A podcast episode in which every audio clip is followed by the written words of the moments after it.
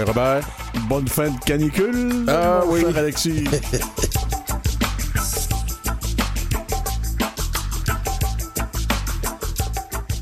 En deuxième partie d'émission, on reçoit une chef, mais une chef culinaire. Christelle Rosalie Régis. Puis elle a travaillé dans le Boréal, puis ça, ça m'intéresse pas mal. Oui, oui, oui. Mais pour commencer, euh, parlons littérature, parlons art avec un artiste multidisciplinaire. euh, Un autre Alexis. Un autre Alexis, ben oui, un poète, un musicien, un pianiste euh, et chanteur, donc, euh, qui vient de la communauté de Pessamit. Quoi, Alexis Volant? Coué, coué, ça va bien? Oui, ça va bien, toi? Oui, merci beaucoup pour l'invitation. Ah, Bonjour. ben, c'est notre plaisir de t'avoir avec nous. Absolument. Ça a été notre plaisir de, de te lire. On va parler de ton livre un peu, mais euh, plutôt en deuxième partie de- d'entrevue. euh, moi, je suis bien curieux de ton, ton parcours. Euh, je lisais dans la recherche que tu euh, es un artiste, un musicien depuis à peu près l'âge de 4 ans. Oui, oui, oui, voilà, j'ai commencé les cours de piano à l'École de la musique Côte-Nord avec Ginette Dansereau, Nicole Champagne avec Homo. Donc à peu près, euh, je pense, 45 minutes, une heure là, de Pessamit. OK. Puis, euh, qu'est-ce qui t'a amené à- au piano? Parce que on le sait, il y a beaucoup d'énus, on l'entend souvent, qui jouent de la guitare. Toi, qu'est-ce qui t'a attiré vers cet instrument-là en premier? Oui, c'est mon père qui jouait de l'orgue. Euh. Il l'avait appris avec les sœurs quand lui, il était jeune. Et euh, souvent, on lui demandait là, de jouer de l'orgue pour euh, la messe de minuit à Noël ou euh, à d'autres occasions aussi à l'église. Et euh, je crois que pendant un, un certain moment, même, c'était le seul à, à encore jouer de l'orgue. Puis euh, euh, quand j'étais bébé, des fois, ma mère, elle m'emmenait à l'église. Et pas trop parce que je pleurais beaucoup. et finalement, je crois qu'un jour, ce qui est arrivé, c'est qu'elle m'a, pendant une pause de répétition, là, elle m'a amené au clavier de l'orgue pour me montrer un peu. Là, c'est quand même un, un instrument impressionnant. Puis elle Mhm. voulait me montrer. Puis c'est vrai que je me mettais à jouer un petit peu comme ça avec un doigt. Puis c'est là qu'ils ont décidé de m'offrir des cours. Euh, puis euh, c'est comme ça que ça a commencé. Puis ça l'a jamais vraiment arrêté finalement. Mais c'était pas fréquent de faire du piano à cette époque-là, dans cet endroit-là en particulier, non? Euh, je crois que ouais, je crois que pendant un bon moment, là, j'étais pas mal le seul à fréquenter euh, l'école de musique Côte-Nord. Euh, et bien sûr, jouer du piano, non, c'est ça, ça n'a pas été ça pas, c'était pas super fréquent quand j'ai commencé. Co- Comment, c'est aperçu plus, dans, la, dans, dans la communauté autour de vous? Je crois que les gens, euh, je crois que les gens aimaient bien ça. euh, quand je me rappelle, quand j'étais petit, euh, les, les, les gens aimaient bien venir à la maison, là, sur la rue Achigny, sur la rue principale. Les gens venaient souvent pour venir m'écouter. Et heureusement, aujourd'hui, il y a de plus en plus de gens qui, qui, qui, qui apprennent le piano dans la communauté. On entend parler de plus en plus de jeunes, surtout là, des, des jeunes enfants qui fréquentent aussi l'école de musique Côte-Nord et qui vont voir Madame Champagne, qui m'a aussi enseigné quand j'étais tout petit. Puis, À cause qu'il y avait un Alexis Volant comme modèle? Euh, peut-être, peut-être pas, je sais pas. Euh, je suis bien content en fait que la musique se rend quand même assez samite à ce niveau-là aussi, mais voilà, donc euh, à, mon époque c'était pas aussi fréquent. Puis après ça, donc, l'école de musique sur la Côte-Nord, j'imagine que pour poursuivre la, la formation, il a fallu s'expatrier un peu de, du Nitassinan. Ben oui, voilà, on a quitté, on a quitté le territoire, on a quitté le- la communauté euh, en 2012. Donc euh, moi j'avais 12 ans. Euh, j'ai continué le piano à Québec. Donc on est parti à Québec. J'ai commencé à l'école secondaire, au petit séminaire, ça s'appelait dans le temps, et aujourd'hui le collège François de Laval. Et, euh, et, et voilà, donc j'ai continué ma formation musicale là. J'ai arrêté pendant quelques années, ça me tentait plus. Et euh, ça a repris à la fin du secondaire, après ça, cégep de Sainte-Foy en musique, étudié avec Gérard Lévesque, après le conservatoire. Et maintenant, l'Université de la Colombie-Britannique euh, à Vancouver. euh, Et ça, toujours je suis intéressé particulièrement à l'aspect vocal. Vous faites du chant hein, quand vous avez étudié le chant. À entendre votre voix, ça, ça s'entend un petit peu? Euh, oui, oui, j'ai commencé le chant, ça fait pas très longtemps, euh, le chant classique en tout cas. Euh, j'ai commencé une formation classique euh, un peu plus costaude, je vous dirais, là, euh, au début de cette année, euh, au début de cette année scolaire. Et là, l'année prochaine, là, je, je vais faire euh, un double bac. Donc, je commence l'année prochaine à faire les deux, les deux, les deux concentrations. En, en- en- en- en piano puis en chant? Oui, voilà, exactement. Et le chant, euh, l'opéra? Euh, oui, c'est ben, du chant classique. Euh, L'opéra, c'est un style qui, qui est quand même euh, qui fait partie du chant classique. L'opéra, c'est pas un style qui, qui, fait partie de mes priorités artistiques en ce moment, mais beaucoup plus les mélodies françaises, le lead allemand et le chant choral beaucoup aussi. C'est surtout ce que je fais. Le, le, le, le chant d'opéra fait partie de la formation, bien sûr, mais il y, a, il y a des Vous êtes particulièrement des- intéressé par, par le chant choral, là. Oui, absolument, oui, oui. Vous faites partie d'une chorale À, à, à, l'université de, de, de, la Colombie-Britannique? Euh, je fais partie d'une chorale euh, d'hommes euh, de voix basse qui ne fait pas partie de l'université, c'est une chorale communautaire, c'est une chorale amateur, euh, Corleone. Donc, on vient de terminer, on vient de terminer la saison 2020-2022-2023, donc une chorale formidable sous la direction d'Eric Light. J'ai chanté aussi un peu avec la Vancouver Chamber Choir, qui est une chorale professionnelle avec Carrie Turunen et Vancouver Youth Choir, donc le chœur des jeunes de Vancouver aussi, qui est un ensemble formidable. Donc, je m'implique beaucoup dans la, communauté chorale de Vancouver et euh, c'est quelque chose que j'aime beaucoup faire. On le voit un peu euh, dans, tes écrits, Alexis. Tu nous parles de colonialisme, de, colonisation euh, dans, ta, poésie. Comment tu, tu vois ça par rapport à l'aspect musical du piano, du chant choral? Tu, tu étudies la, la, mélodie française, le chant plus allemand ou la chorale qui sont des arts euh, venus euh, d'Europe? Comment tu amènes ta culture inou dans, dans cet aspect-là de ta vie euh, artistique? Oui, ben oui, c'est super intéressant comme, comme question. Je crois que j'ai longtemps j'ai longtemps vécu avec un, certain conflit par rapport à ça spécialement depuis le cégep où j'ai commencé moi-même à réfléchir plus profondément aux, questions que vous venez de mentionner, colonialisme et, compagnie. Euh, et je crois qu'en ce moment, être à Vancouver, puis être certainement à UBC, dans cette université-là, il y a beaucoup de place et beaucoup de facilitation en fait pour que je puisse autochtoniser mon art le plus possible. À titre d'exemple, euh, dans, le cadre de mes études, je dois faire un récital de piano euh, à la fin de chaque année et euh, on m'encourage fortement à, venir apporter des, compositeurs autochtones le plus possible. et aussi le fait d'avoir un directeur de musique, le directeur de l'école de musique à UBC est, aussi autochtone, il est métis. Donc ça, ça, ça a comme beaucoup facilité les dernières années par rapport à ça, mais il reste quand même ce conflit-là de nature, d'avoir cette musique-là qui, somme toute, est coloniale. Et, euh, l'approche, en fait, que j'ai adoptée, c'est d'autochtoniser, comme je vous dis, le plus possible. Euh, que ce soit en chant choral, ce qui est beaucoup plus facile. En piano, ça l'est un peu moins. Euh, on voit comment on fait ça en piano, par exemple, autochtoniser. On peut, tu nous parlais d'avoir des, des, compositeurs autochtones, mais est-ce qu'il y a d'autres façons aussi pour qu'on puisse entendre un peu l'inou qui est au piano? C'est assez, compliqué. Euh, ben, ben, de, mon point de vue, où ce que je suis rendu dans mon, la formation, à, tout le moins, euh, c'est encore un peu compliqué pour moi de, décortiquer toutes ces structures-là. Euh, apporter des compositeurs, c'est ce qui est le plus facile pour moi. Puis des compositeurs qui qui vont pas nécessairement suivre, comment je pourrais dire, qui vont suivre les normes harmoniques ou de contrepoint, du jargon qui, vient d'Europe justement, là, puis qui, date de plusieurs centaines d'années. Les, compositeurs qui s'éloignent de ça, qui font un peu ce qu'ils veulent, qui font quelque chose à leur image, qui font de la musique propre à leur identité. Euh, c'est ce que j'ai trouvé le plus efficace pour l'instant. Euh, j'ose espérer me rendre un peu plus loin et, pouvoir trouver d'autres d'autres alternatives, bien sûr, mais en chant choral ou en chant solo, c'est toujours plus facile. On, on euh, l'ignore souvent. Moi, moi j'évolue dans le milieu de la musique classique depuis très longtemps. Il y a beaucoup plus de musiciens, de chanteurs euh, d'origine autochtone dans ce milieu-là qu'on croirait. J'en ai connu au violon, au violoncelle, en chant. Il y en a plusieurs. Ça ne s'affirment pas nécessairement comme tel, mais ils sont là. Ils sont là, oui, nous, sommes là. Et euh, je crois que je crois que c'est une surprise qui vient à chaque fois. Des fois, quand j'en parle, j'étudie en musique classique autochtone, des fois on a la surprise, oh mon Dieu, c'est tellement rare d'entendre ça. Et euh, mais partout au Canada, on, est quand même un bon groupe de, compositeurs, de chanteurs, de, de, cordistes, de pianistes, comme vous le dites. Puis euh, je crois que ensemble, même si on est tous un peu séparés, éparpillés, on, est tous en train d'avoir de, de compléter un but commun, d'essayer de, comme je vous dis, d'autochtoniser ou de peut-être même décoloniser cet art-là, euh, que ce soit sur scène ou en, pratique privée. Après le bac, est-ce qu'on pense poursuivre vers une maîtrise puis éventuellement un doctorat pour devenir professeur de musique ou le but c'est plus de devenir un artiste de scène? Aucune idée. Aucune idée, ok. Euh, je, viens de terminer ma troisième année de baccalauréat. J'adore la musique. La musique va faire partie de toute ma vie, ça c'est clair. Euh, c'est sûr que des études post, post-bac, euh, ça m'intéresse beaucoup.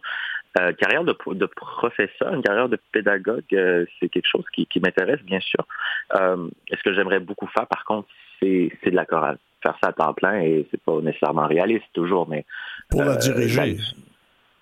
oui, que ce soit en direction ou même de chanter aussi dans des chorales, c'est quelque chose qui m'intéresse beaucoup. C'est un art qui, qui, qui, qui, me passionne et c'est quelque chose que j'ai découvert très récemment. Et sinon, bien sûr, des études en droit m'intéressent beaucoup, mais bon, là, on, là, je dérape un peu dans mes dans mon futur, puis euh, je verrai je verrai ce qui se passe après le baccalauréat. C'est quoi vos préférences euh, en chant choral ou en, en, mélodie française ou en lead allemand, etc. Euh, il y a beaucoup de il y a beaucoup beaucoup de, couches différentes. je crois qu'en tant que pianiste, j'adore en fait le, le, song, justement le lead allemand. Euh, c'est merveilleux à jouer. Je trouve ça beaucoup plus intéressant à jouer que le piano solo, en tout cas, personnellement. Et, euh, tu prends les, chansons de Schubert, par exemple, ou de Schumann, c'est merveilleux et ces chansons-là sont incroyables. Euh, l'été dernier, avec Elisabeth Saint-Gelais, une soprano de Montréal, elle vient de, elle vient de Pessamit aussi. Nous avons fait un récital à Pessamit pour pour, euh, pour, pour les festivités euh, du village et nous avons euh, joué quelques, quelques chansons, puis ça a été un moment formidable. Je me rappelle, on a fait Chanson triste de Henri Duparc et, et plusieurs autres. Puis ça, en tant que pianiste, c'est vraiment quelque chose qui me passionne énormément. En tant que chanteur, c'est le chant choral beaucoup. Le chant choral, le, fait de chanter avec des gens, le fait de partager la musique, de chanter en communauté, ça c'est ça c'est merveilleux. Puis euh, ça me rappelle beaucoup la maison. Ça me rappelle beaucoup euh, ce, qui, ce qui me manque depuis que j'ai 12 ans, depuis que je suis parti de la communauté. Dans quelle section de la chorale vous chantez, là? Euh, je chante en, haute basse, donc je suis un baryton dans la chorale. Et, oui, c'est ça. Donc si on prend une chorale mix, sa voix mix, là, je, suis dans les basses et, et, voilà.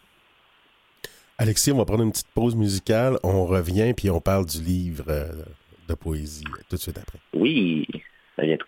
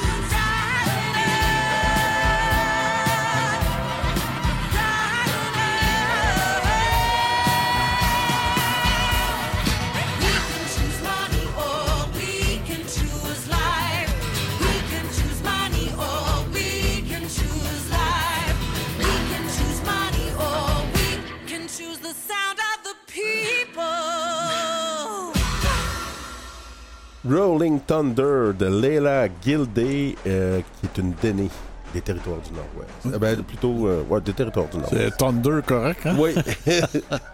Je- Euh, oui, oui, Alexis, Nipi, voilà. Nipi Napunan. Est-ce que je le prononce bien, poésie, Alexis? Oui, oui, oui, oui, absolument. Oui. Ce livre-là tient compte. On voit tout de suite l'influence classique, ne serait-ce que dans sa division. hein. Il y a une ouverture, il y a un premier mouvement qui est Allegramente, il y a un deuxième mouvement à l'Adagio Assai. On voit l'influence de la musique déjà, mais dans le texte aussi. Oui, oui, je crois que la structure euh, du, du recueil qui a été inspirée par le deuxième mouvement du concerto en sol de, de Ravel, euh, ça- la musique a vraiment été là en trame de fond pour moi et ça a été très important pour moi d'amener ça, cette portion-là de ma vie au sein du recueil. Qu'est-ce que ça veut dire Nipi Napunan? Nipi, si je me rappelle bien, ça veut dire de l'eau? Euh, la, la racine en fait euh, du mot c'est nipen qui est euh, l'été. Euh, c'est vrai, c'est vrai aussi qu'on a nipi euh, de, de l'eau. Euh, c'est, ça, vient d'un, dictionnaire Ino et Moon que j'avais trouvé en ligne, qui est accessible à tous. Et je cherchais des mots qui avaient un rapport à l'été, parce que la, la trame narrative se déroule à l'été, on publie le recueil en été, je l'ai écrit en été. Donc, Nipina Punan, là, on va passer l'été. Moi, quand je l'entends à voix haute, Nipinapunan, j'entends beaucoup plus l'action. Ah, c'est là qu'on s'en va s'installer Mm. pour l'été. Pessamit, Nipinapunan, on, on va à Pessamit pour l'été. C'est pas nécessairement dans le vocabulaire de tous les jours, on l'entend pas beaucoup, mais euh, je crois que il y a certaines communautés qui l'utilisent plus que d'autres. Puis là, on, Et, euh, on- on voit euh, Pessamit euh, par la plage, la grande et magnifique plage de Pessamit sur le livre. Oui, voilà, donc on peut reconnaître l'église, là, si on regarde bien. Et, on a toute la rue Medudo et l'Aldate qui s'étend le long du fleuve. Et euh, oui, euh, très content avec la couverture. Un travail formidable qui a été fait avec graphie. Dans la forme euh, des poésies qu'on y trouve, il y en a des, des très très belles, je vous le dis tout de suite, on a beaucoup aimé. On reconnaît un peu la forme du livre et, aussi de- de- des arrière-français. Hein? Il, y a, du Debussy, il y a du Duparc là-dedans. Là. Oui, je crois qu'il y a quand même beaucoup d'influence qui, qui est venue de ça. Euh, en tant que pianiste de, collaboration, pianiste d'accompagnement, euh, on étudie beaucoup la poésie, euh, sur la poésie française, en allemand ou la poésie de Shelley et Keats en anglais. Définitivement, ça a fait partie, inconsciemment peut-être, parce que ça fait partie de mon, mon, mon- comment je pourrais dire, mon, imaginaire en général. Je crois qu'il y, a- il y a beaucoup de ça aussi dans, dans cette écriture-là. Est-ce que ça serait possible de nous lire euh, peut-être quelques poèmes euh, comme... euh, moi, j'aimerais bien euh, entendre euh, le poème de la page euh, 49. Ah, ah. 49. C'est en Inou. Ah oui, On n'entend pas assez euh, les langues autochtones à notre, euh, à notre émission, là, donc euh, à chaque fois qu'on a une occasion... euh,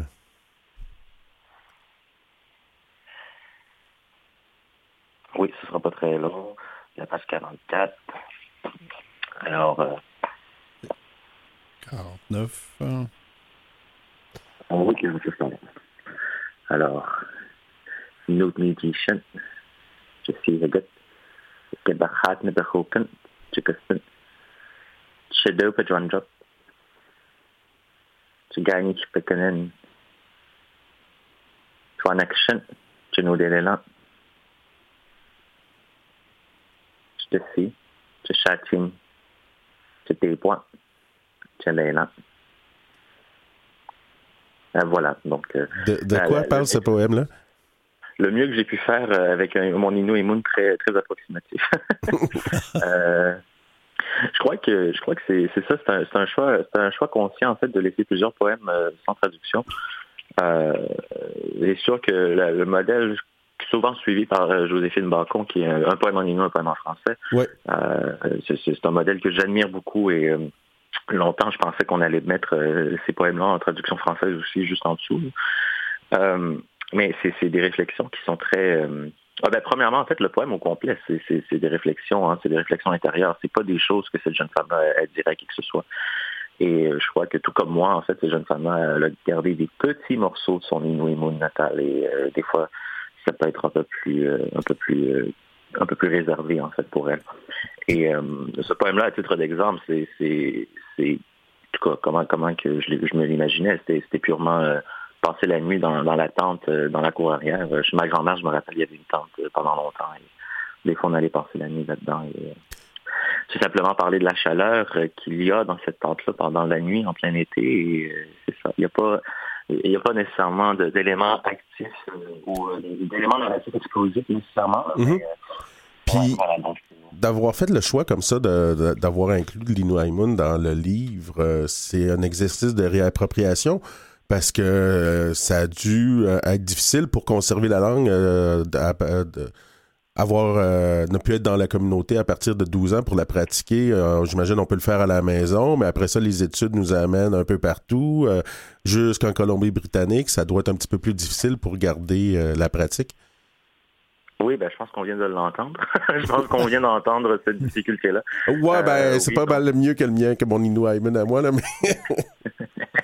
c'est dès que je retourne euh, dans la communauté, euh, c'est des fois, dès que je retourne dans la communauté, que je me remets à parler Inou et à, certaines personnes, je pense qu'on l'entend très bien que, que mon Inou euh, a, été teinté de, plusieurs de plusieurs choses. Puis je me considère quand même chanceux d'avoir réussi à écrire cet poème en Inou Je suis quand même chanceux d'avoir la capacité là, de tenir de petites discussions, de petites conversations. Il y a des mots là, qui à me à m'échapper, je vous dirais. Puis euh, des fois, ça, ça, va causer des, des fous rires à la maison. Mais euh, euh, oui, comme vous dites, un exercice de réappropriation. J'essaie le plus possible de continuer à écrire, à lire et à, à parler à Lino et Moon, mais à Vancouver, ça peut être très dur parce qu'il n'y a personne d'autre presque. je connais, je connais pas. Tout, ça, à parler comme ça, oui. Voilà, donc et euh, quand j'appelle maman ou papa, euh, souvent on, se parle en français ou si on se parle en Innu ça va être très, très, très, très limité. Et, voilà, oui, ça peut être quand même assez dur. Il y a un commentaire que j'aimerais euh, entendre de votre part sur quatre petites lignes de la page 32 de votre livre. Et c'est marqué Il n'y a pas de mot liberté dans ma langue. Tu dis qu'on peut peut-être la trouver, mais puisqu'on l'a perdue, il nous faudra l'inventer. C'est une substance euh, euh, qui, m'importe beaucoup. Euh, encore une fois, on parle de, cette relation-là, de cette, relation de couple dont cette jeune femme-là fait partie. Et je peux, quand même vous dire là, candidement que c'est pas quelque chose qui m'est pas familier du tout. C'est quelque chose que moi-même j'ai pu vivre à certains moments dans ma vie personnelle. Euh, est-ce qu'il y a un mot liberté en Inuit Moon? Moi, en tout cas, je suis en un, je ne le connais pas. Est-ce qu'il y en a un peut-être? Euh, je crois que la, nature, en fait, de cette distance-là, c'est que je pense que c'est quelqu'un euh, avec qui je travaillais il y a plusieurs années. On avait un projet d'autodétermination à PCN, ça s'appelait Ishkatina. Et on avait beaucoup de discussions intéressantes dans le cadre de ce projet-là. Puis quelqu'un m'a dit, on cherchait un mot pour, pour liberté parce que ça fait partie d'un autre panel de discussion. Ouais, mais ce mot-là, on ne l'a pas. ouais, ben, ce on ne l'a pas vraiment. En lisant, en lisant le livre de Naomi Fontaine, je pense que le mot liberté, c'est ne pas être enfermé en Inou. Ben voilà, c'est ça. Donc le, mot littéralement de liberté, c'est ça. On a comme on est comme passé par la négation parce que nous étions libres de nature. Donc euh, euh, je crois qu'en fait c'est cet événement-là que, que, le premier contact, hein, plus loin en fait le colonialisme, tout ça, ça l'a créé en fait ce, mot-là finalement. Mais donc euh, voilà, donc cette instance-là parle, beaucoup de ça. Et euh, avoir des, langues, des langages différents, ben, c'est aussi avoir des perceptions différentes par rapport à toutes sortes de choses. Puis je crois que cette jeune femme navigue un peu tout ça à travers le recueil. Quand on fait le mariage entre toute la culture autochtone et celle des, des, coloniaux, hein, en musique chorale, vous le dites vous-même, c'est de la musique très coloniale. Ça me fait penser à un mariage qu'il y a déjà eu, vous, devez le connaître en Amérique du Sud, qui s'appelait la Missa Criolla à l'époque, où on jouait avec des rythmes et des mélodies sud-américaines, mais avec des structures de musique classique à musique chorale. Est-ce qu'éventuellement ça pourrait être envisageable ici? Je crois que, ouais, je crois que dans toutes sortes de contextes, que ce soit dans le recueil ou dans, la musique en général, il y, a, beaucoup de, comment je pourrais dire, il y a beaucoup de métissage qui est possible. Il y en a définitivement beaucoup qui se fait. Euh, juste, juste cette semaine, j'entendais parler de Chris Dirksen, euh, compositrice euh, anglophone qui, qui, vient de sortir son powwow orchestral. je crois que c'était au Nouveau-Brunswick, si je ne me trompe pas. Une compositrice autochtone fabuleuse, vraiment. J'adore son œuvre. Qui va être au tambour, je pense, pour diriger l'orchestre.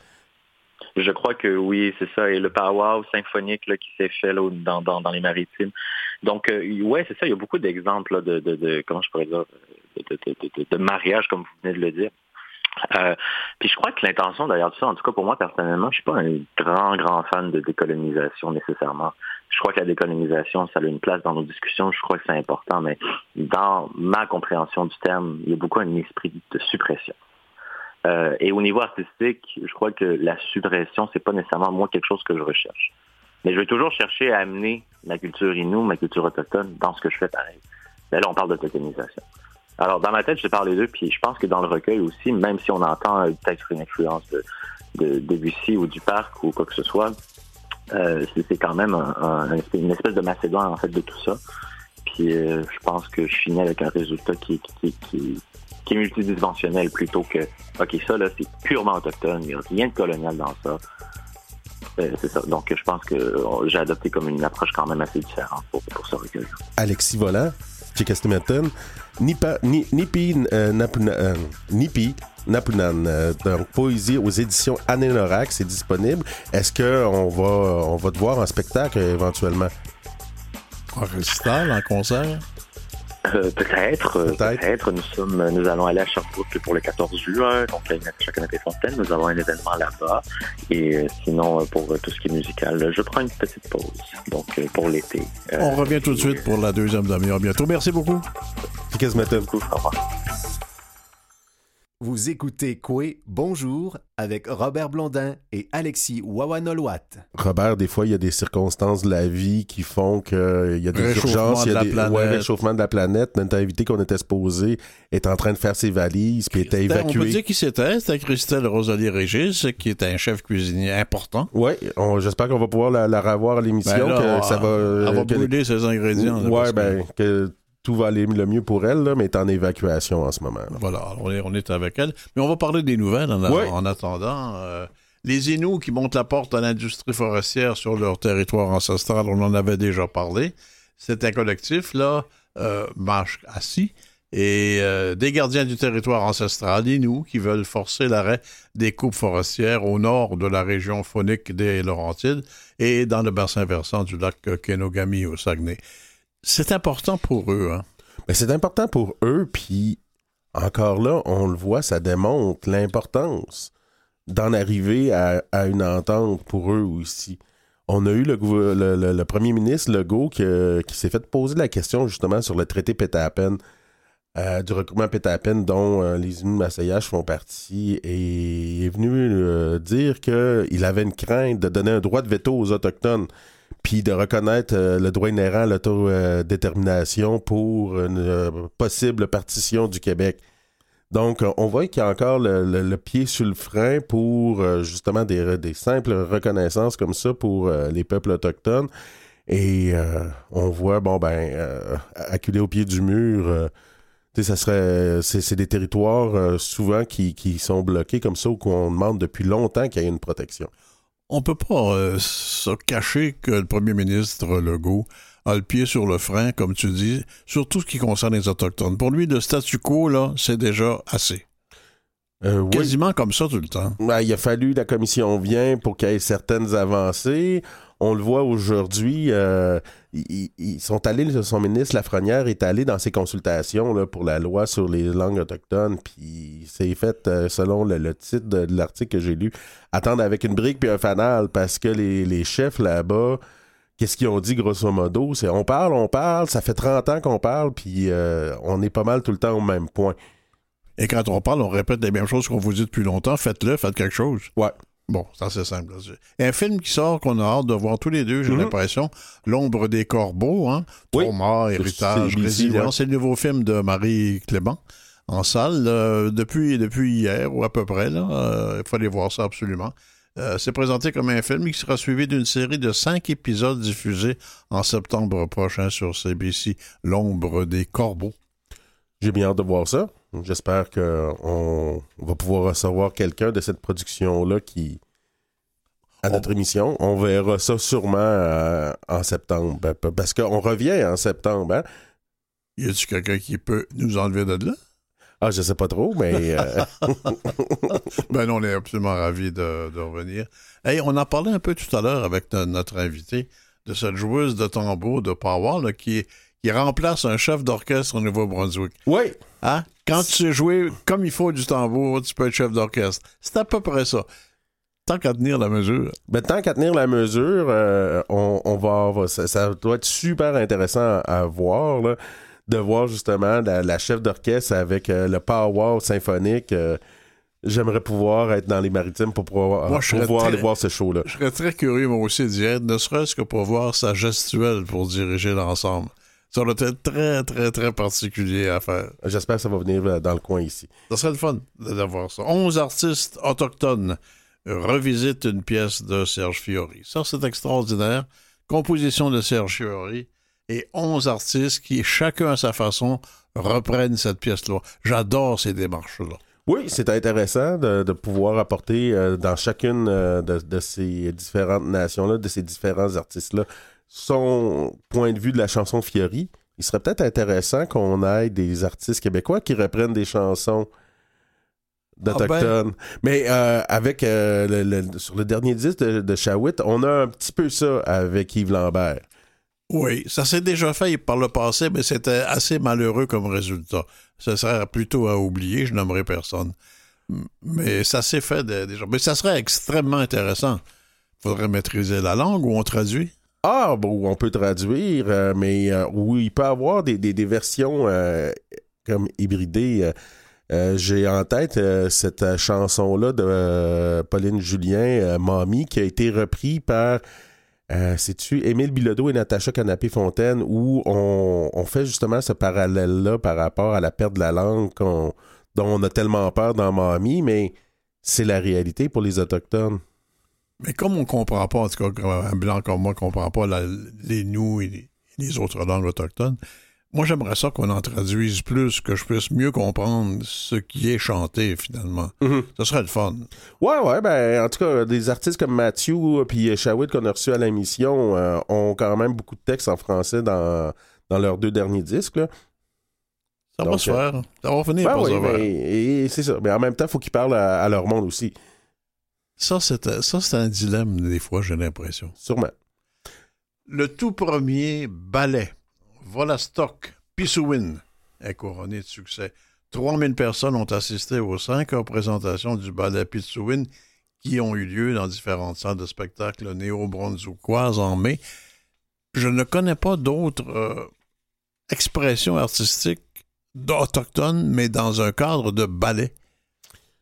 Moi non plus. Et je trouve ça, je trouve ça naturel parce qu'il y a des danses autochtones, donc ça doit s'inclure facilement, ou facilement, en tout cas, être de façon intéressante dans un ballet. À autochtoniser, comme disait notre invité précédent. Quel, quel bel objectif. hein. Mal.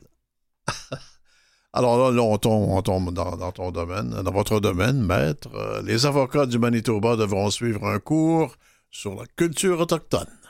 Ben, il est temps. Euh, à, quand, à quand pour le barreau du Québec? Il n'y en a pas un cours actuellement? Ben, les cours ne sont pas obligatoires, c'est des cours, euh, on est tous dans un processus de formation continue. On peut choisir un cours sur les réalités autochtones. Euh, il doit avoir à l'école du barreau euh, une formation euh, relative à, à une certaine réalité autochtone. Moi, en tout cas, quand j'ai fait mon cours, il n'y en avait pas. Ça fait pas si longtemps que ça. Euh, c'est pas toutes les universités qui rendent obliga- euh, obligatoire le cours de droit autochtone. Je sais que l'Université de Laval le fait. Est-ce que euh, mon université, mon alma mater, le fait pas? L'UCAM, je sais pas s'ils le font. Donc, il y a encore beaucoup de chemin à faire. On pourrait rendre obligatoire l'audition de notre émission pour tous les étudiants en droit. Quand je donnais mon cours, je prenais notre émission des fois pour du matériel didactique. As-tu eu des nouvelles de cette aide annoncée 14 000 fois là, de 95 millions pour euh, l'aide des, proches d'Autochtones disparus ou assassinés? Je ne vais pas m'en moquer, mais ça fait je sais pas combien de fois qu'on en parle, puis je ne vois pas de développement particulier là-dessus.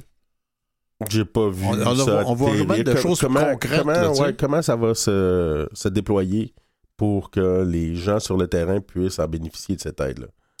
La langue Atikamek dans le cœur, je cite, j'étais devenu un petit francophone. les jeunes se moquaient de moi parce que j'avais un accent québécois quand je parlais en Atikamek. Relate Alexandre Nekado, qui a failli perdre sa langue. Oui? Nequado. OK, Nequado. Qui a failli perdre sa langue maternelle à l'adolescence. C'est intéressant comme témoignage. Oui, oui, ben c'est toute la question. En plus, lui, il vient d'une nation qui parle encore à 96% sa langue. Euh, c'est euh, une, je pense, c'est la nation, les Atikamekw Neroisio, qui, qui parlent le plus leur langue. Puis même là, ça, notre langue peut être en péril. Alexis, comme dernier élément de notre bulletin de nouvelles, y a-t-il une nouvelle que, nouvelle que tu souhaiterais pour la semaine prochaine qui sorte enfin, là? Ah! Des nouvelles que je souhaiterais. Euh, la reconnaissance du racisme systémique par le gouvernement, la. euh, je sais pas trop, euh, le fait qu'on puisse euh, avoir accès au territoire, euh, puis ses ressources, que ça soit partagé. Et qu'on arrête de promettre et de parler, puis qu'on fasse, quelque chose. qu'on fasse quelque chose. Il y, a, il y, a, tout plein de choses que je pourrais espérer, souhaiter. Euh. Mais Merci. bon, Merci. avec euh, le gouvernement en place, j'en doute. Moi aussi.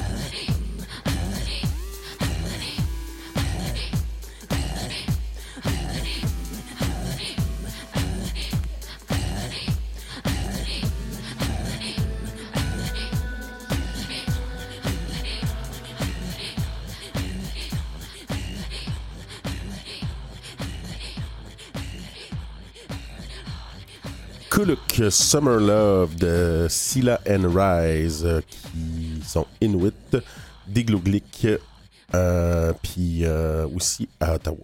En ce moment, euh, c'est ça, notre invité ne pouvait pas être là.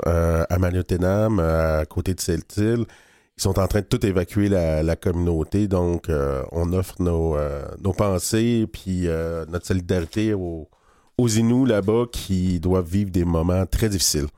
Et en remplaçant, on vous a trouvé dans nos archives euh, une entrevue qu'on avait faite le 8 décembre 2022 avec Jennifer Buckle, qu'on avait beaucoup aimée, Oui. et qui était une étudiante à, à la maîtrise en sciences politiques. Euh, on l'écoute tout de suite euh, avec nous. Je pense que c'est intéressant de la reprendre.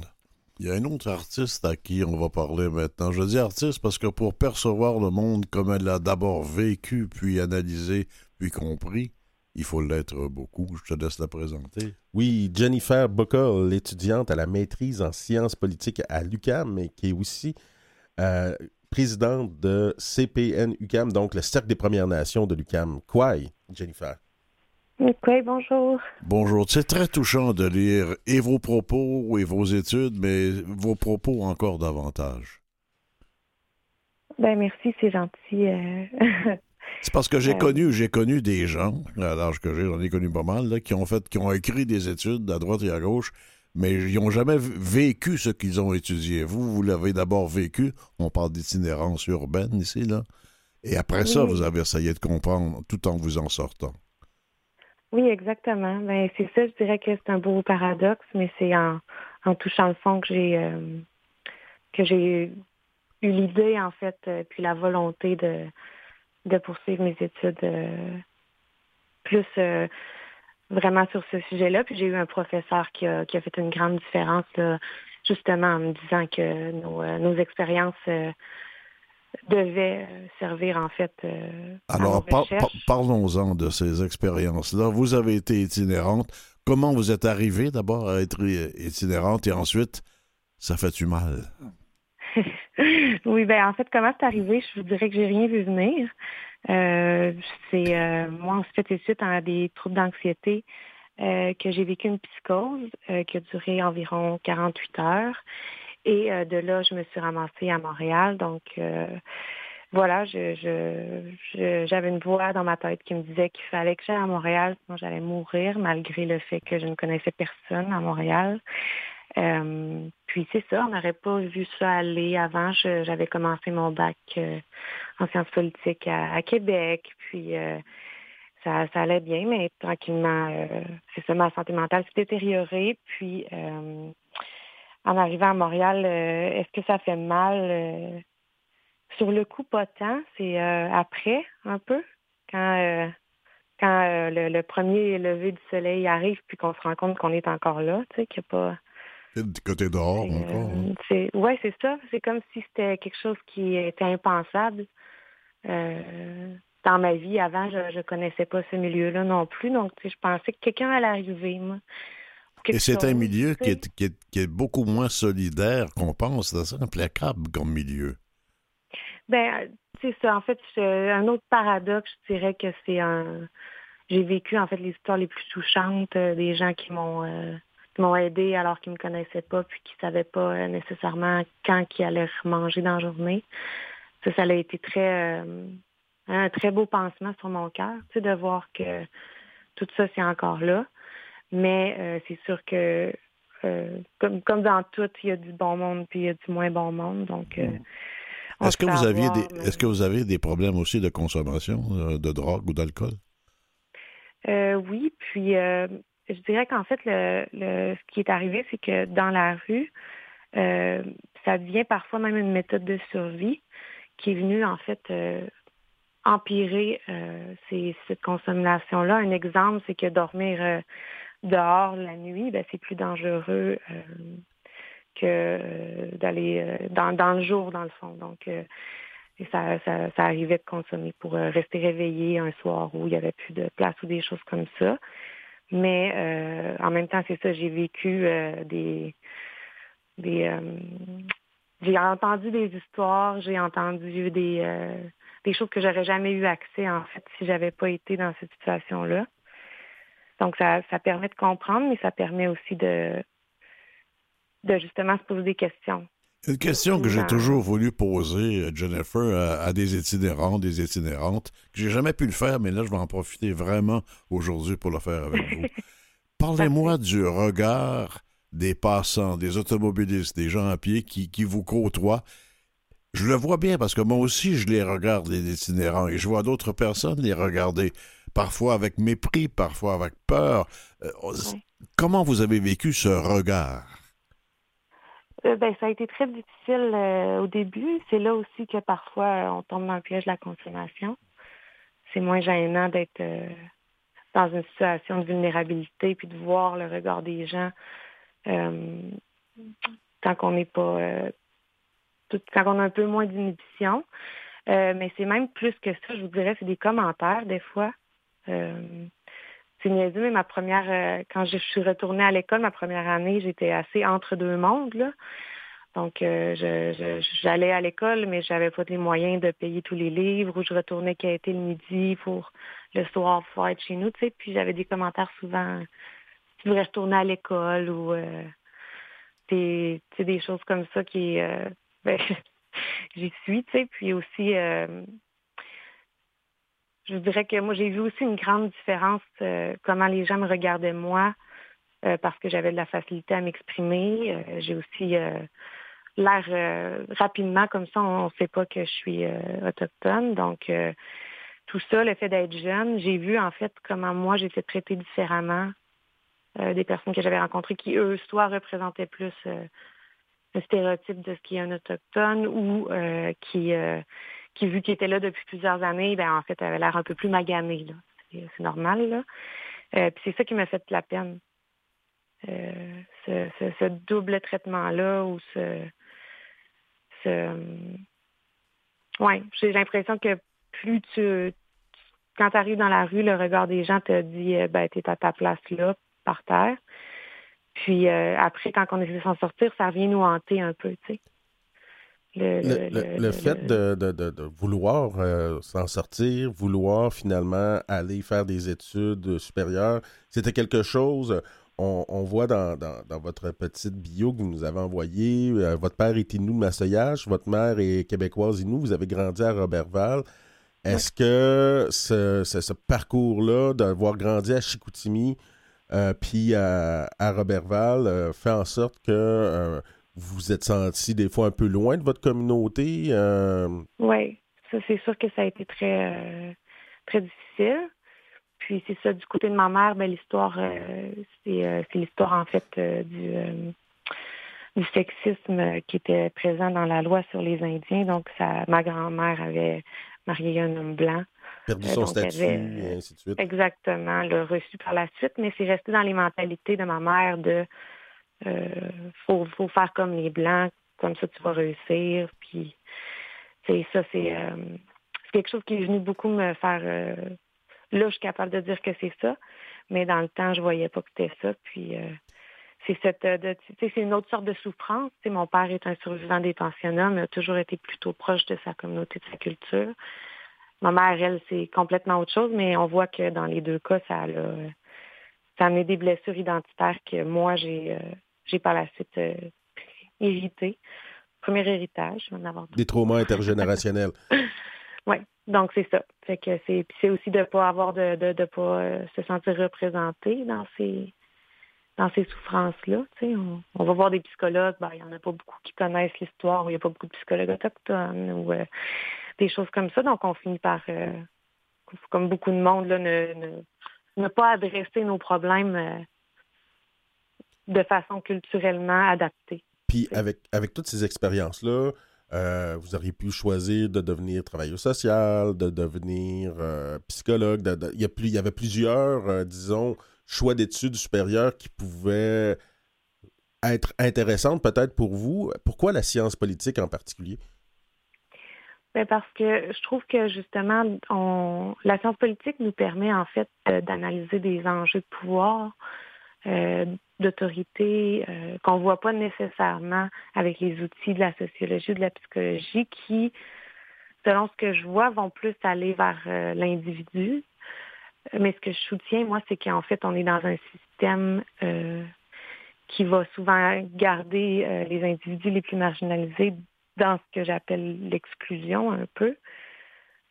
Euh, dans quel but? Puis, euh, le, dans quel but? Euh, je vous dirais qu'il y aurait un... Pour moi, le, but premier, en fait, c'est le, tout le néolibéralisme et la méritocratie, tu sais, de se dire, ah ben moi, je vais travailler, donc je, je mérite, puis lui est différent, donc lui, tu un peu comme si on, quelqu'un qui est dans la rue mérite pas d'être bien, il mérite de travailler pour s'en sortir, puis après, il aura le droit d'être bien. C'est un peu ce que je vois comme façon de voir, un peu comme, pas des valeurs, mais tu sais, un peu comment les gens voient ça. Puis moi, je, de ce que j'ai vu, puis de moi, ce que j'ai vécu, en fait, c'est vraiment l'inverse. C'est en étant bien euh, que les gens vont vouloir continuer à être bien puis vouloir s'en sortir. Tu sais. Euh, mais il y a comme un petit décalage, je pense, euh, entre la compréhension de, comment la majorité des personnes en situation d'itinérance se ramassent là. Puis le, la faute personnelle, en fait. Là. Donc, euh, de, quand on regarde les, choses pour s'en sortir, quand on n'a pas d'aide de l'extérieur, c'est assez difficile euh, avec un montant de bien-être social qui est la moitié du seuil de pauvreté, tu des choses comme ça. Donc, dans quel but, je ne sais pas, mais je j'ai pas fini là mon, mon mémoire, mais euh, c'est ça. Je pense qu'il y a des choses qui, dans les dans les dans les mythes, dans la vision de comment on voit l'itinérance, puis surtout dans le mérite en fait mériter de s'en sortir ou non. Euh, moi, je mérite ce que j'ai parce que je travaille. Un peu, c'est euh, c'est un nœud, je pense, qui est là. Euh. puis, ben, malheureusement aussi, c'est ça dans le cas de... Un peu l'idée de, quand vous parliez de, de, de méritocratie, que ceux qui ont le pouvoir puissent le garder. Oui, puis aussi pour rendre le phénomène un peu plus acceptable pour la population. C'est soit pour rien qu'on ouvre plein de ressources en hiver, mais qu'on les ferme en été. C'est pas mieux de dormir dehors l'été, là. Ben, c'est plus facile, mais je veux dire, ça devrait pas être euh, quelque chose qui est autant euh, envisagé, qui est autant normalisé, en fait. Euh, puis, puis c'est ça, en fait, c'est ce que c'est un, un auteur que j'aime bien de Claire, euh, qui un auteur français, qui lui déguisait, en fait, pour aller, euh, c'est il y a un peu longtemps, là, donc ça serait plus aujourd'hui, mais il se déguisait pour aller passer euh, des, nuits avec les personnes en situation d'itinérance à Paris, essayer d'analyser un peu vraiment la violence qui était dans les dans les centres où on mettait ces personnes-là. Hmm. Je fais pas de comparaison, mais lui, ce qu'il disait, c'est qu'il disait que c'est ça, on ferme les centres à l'été parce que si on voit quelqu'un dormir sur un banc en allant à notre euh, travail, ben, c'est acceptable de le voir. Bon, il paraissent, euh, il, est, il y a déjà eu un film, euh, il y a déjà eu un film effrayant là-dessus qui était Clockwork Orange, où vraiment c'était effrayant. Mais vous êtes présidente, en terminant, j'aimerais savoir plus long, vous êtes présidente du Cercle des Premières Nations de l'UQAM. C'est quoi exactement? en fait, c'est un regroupement d'étudiants. Donc, c'est des étudiants qui se réunissent. On, on recouvre des étudiants autochtones, mais aussi non autochtones. Donc, c'est vraiment... Euh, euh, on respecte le concept d'allié, puis ça nous a été vraiment utile pour l'instant. Puis, en fait, on organise des activités pour promouvoir la culture. Euh, on essaie aussi de, créer des rapprochements avec les étudiants non autochtones. et puis finalement, on défend les étudiants autochtones contre tout ce qui pourrait leur arriver là, de négatif dans leur parcours universitaire, mais aussi ce qui est connexe. Là, euh. on, sait qu'à l'UQAM, euh, il y, a, beaucoup d'avancées par rapport à d'autres universités au Québec, euh, par rapport aux Autochtones. J'imagine que le rôle du Cercle des Premières Nations de l'UQAM a, eu, a été important là-dedans. Je me demande, est-ce que les soirées du dernier jeudi du mois existent encore? Non, le pauvre ah. C'est dans ton temps, ça, vieux, là. Ben oui, c'est dans mon temps. Euh, oui, c'est des beaux souvenirs pour ceux qui euh, les gardé. Mais euh, oui, c'est ça, on est avec la COVID, en fait, tout a été sur pause. Puis là, on est en train de checker pour refaire ça ailleurs, là, vu que ça a fermé. Puis, mais c'est en discussion. Chickis merci beaucoup pour cet entretien avec nous aujourd'hui. D'avoir fait d'un échec une réussite. C'est formidable. Ben, Bravo c'est une bonne leçon à en garder, je pense. Merci beaucoup de votre témoignage. Merci de m'avoir reçu. Bonne journée à vous deux. À vous aussi.